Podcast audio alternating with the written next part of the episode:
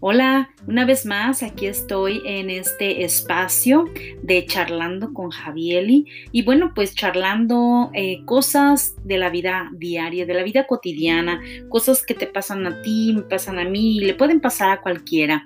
Y bueno, pues en, esta, en este segmento, en este momento, quiero compartirte una reflexión, una reflexión de un tema bien al día, de que a diario se vive, a diario tú lo vives, a diario también yo lo vivo, pero ¿qué podemos hacer cuando esos momentos llegan? Y bueno, yo te quiero hablar acerca del enojo. O sea, ¿estás enojado? ¿Qué puedes hacer? Y pues bueno, vamos a ver qué es lo que la palabra de Dios nos dice, pero qué vamos a hacer en ese momento. Si vamos a aplicar la palabra o vamos a dejar pues que nuestro sentimiento de enojo o de frustración o como en ese momento tú te sientas eh, fastidiado o qué sé yo, pero ¿qué vamos a hacer? ¿Qué vas a hacer tú y qué voy a hacer yo? Y pues bueno, aquí te va esta reflexión acerca de el enojo. ¿Qué hago? ¿Qué hago yo cuando me enojo? Y pues bueno, pues yo te quiero decir que cada día ciertamente enfrentamos diferentes acontecimientos ah, que pueden frustrarnos y ah, como resultado pues nos roban lo mejor de nosotros mismos. Ah, y pues esto eh, hace que eh, los problemas sean mayores en nuestra vida, que nos causen mayores, ahora que sí, mayores estragos amargos a nuestra vida. Y pues una, no debemos de permitir que las altas y bajas de la vida nos irriten. Eso solo nos lleva a estresarnos demasiado como que si necesitáramos estresarnos más todavía, ¿verdad?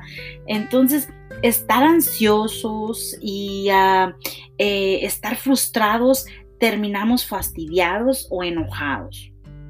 Y cuando dejamos que el enojo nos atrape es peligrosísimo, ya que estamos compitiendo por lo menos con alguien y ese alguien eres tú. Eh, ¿Por qué? Porque está en nuestra mente, está en nuestro dominio propio si dejamos, si permitimos que eso nos inunde y nos atrape y nos robe el mejor momento de tu vida que estés pasando. Tal vez en ese preciso momento llegó el enojo y ¡pum! Se acabó la chispa que traía la felicidad, eh, la paz que tenías. Entonces depende de nosotros cómo vamos a reaccionar, qué es lo que vamos a hacer.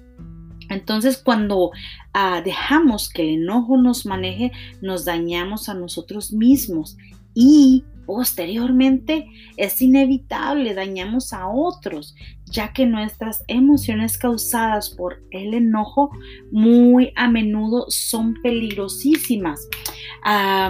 ¿Por qué? Porque decimos y hablamos cosas que no debimos de haber dicho o actuamos de manera que no debíamos de haber actuado y causan muchísimo daño. Una vez más, te causan daño a ti y causan daño a los que te rodean y a tus seres queridos, pues. Y pues bueno, no permitas que el sentimiento de enojo te maneje tu vida o tu día yo te quiero dar este consejo, que nos esforcemos en combatir el sentimiento de enojo y frustración y démonos la oportunidad de que con, con la ayuda de Dios podamos vencer ese sentimiento que nos destruye y poco a poco y destruye a los demás. Yo te voy a leer un pasaje de la palabra del Señor que está en el libro de Santiago, en el capítulo 1, versículo 19 en adelante. Dice, mis queridos hermanos, tengan presente esto. Todos deben estar listos para escuchar y ser lentos para hablar y para enojarse, pues la ira humana no produce la vida justa que Dios quiere. Por esto, despójense de toda inmundicia y de la maldad que tanto abunda, para que puedan recibir con humildad la palabra sembrada en ustedes, la cual tiene poder para salvarles la vida. ¿Escucharon? La palabra tiene poder. Todo lo que has escuchado, todo lo que hemos recibido y que está sembrado en ti, debes dejar que eso salga a relucir. No lo que de repente podamos hablar y que después nos podamos arrepentir. Pues bueno, te dejo esta pequeña reflexión, espero te ayude y recuerda que cuando el momento de enojo llegue, tú tienes el poder para decirle, hey, ¿sabes qué? No tienes lugar en mi corazón y pues bye bye y decirle adiós a eso y dejar que lo bueno, lo, lo, lo que viene de Dios, lo que te va a ayudar, eso sea lo que florezca y eso sea la acción a la cual tú vas a reaccionar de manera positiva. Pues bueno, eh, hasta pronto en otro espacio más de aquí de Charlando con Javieli, charlas y de la vida cotidiana y pues hasta la próxima. Elizabeth Hernández te saluda. Hasta luego.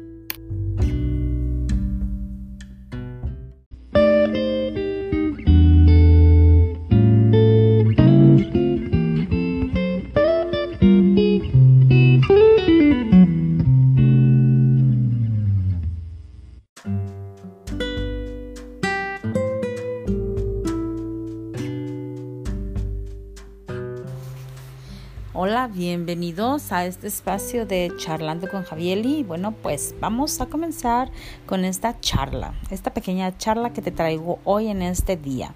Y bueno, una pregunta. Ah, ¿Te ha tocado, eh, como decimos comúnmente, pagar la consecuencia de algo, de algo en tu vida? Y bueno, la pregunta es si en un momento de nuestra vida hemos tenido que asumir o pagar la consecuencia por algo. Y te digo porque muchas ocasiones actuamos de manera que sabemos lo que tenemos que hacer, pero no lo hacemos. Y no contamos con que vamos a tener que enfrentar la consecuencia. Entonces, bueno, pues este, este, este momento, esta charla eh, te voy a decir, te voy a hablar acerca de, de una mujer, una mujer que la puedes encontrar este relato en la Biblia, en el libro de Génesis, capítulo 19, y habla acerca de una historia, una historia de esta familia que, que iba a ser este, uh, consumida eh, por el pecado, iba a ser consumida por, más bien por eh, eh, la consecuencia del pecado, iba a ser este, destruida esta ciudad, pero por la gracia de Dios eh, esta familia fue rescatada.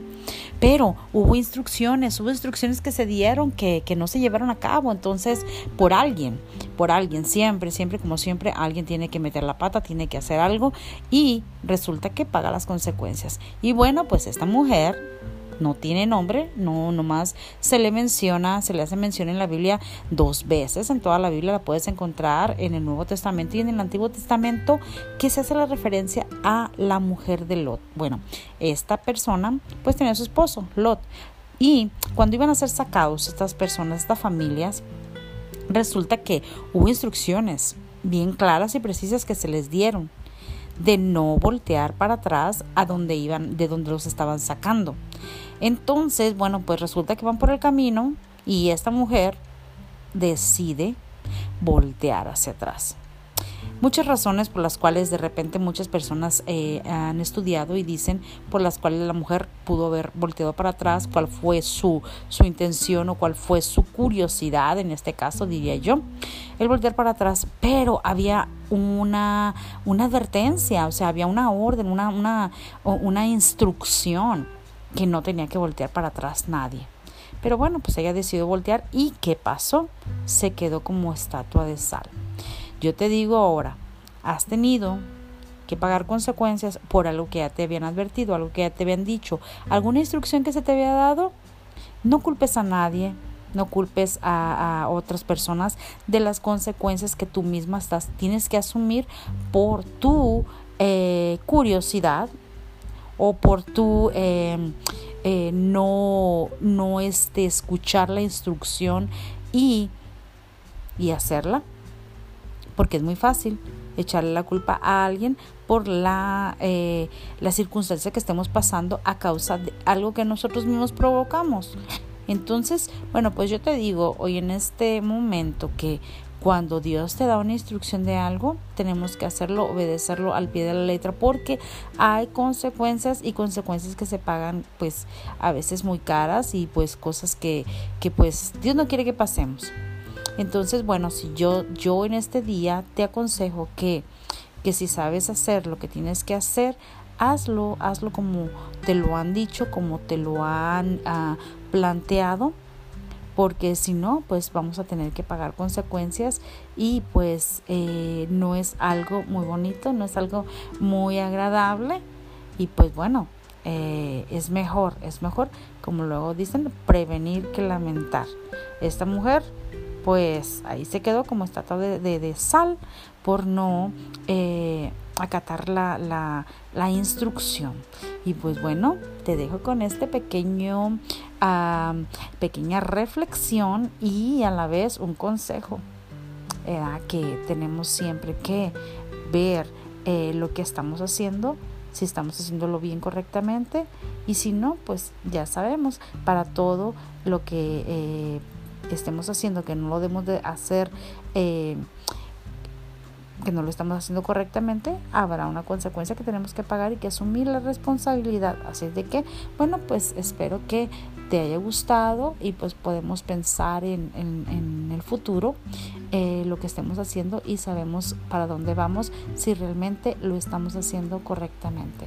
Bueno, pues hasta aquí con charlando con Javier y que estés bien y pues hasta la próxima.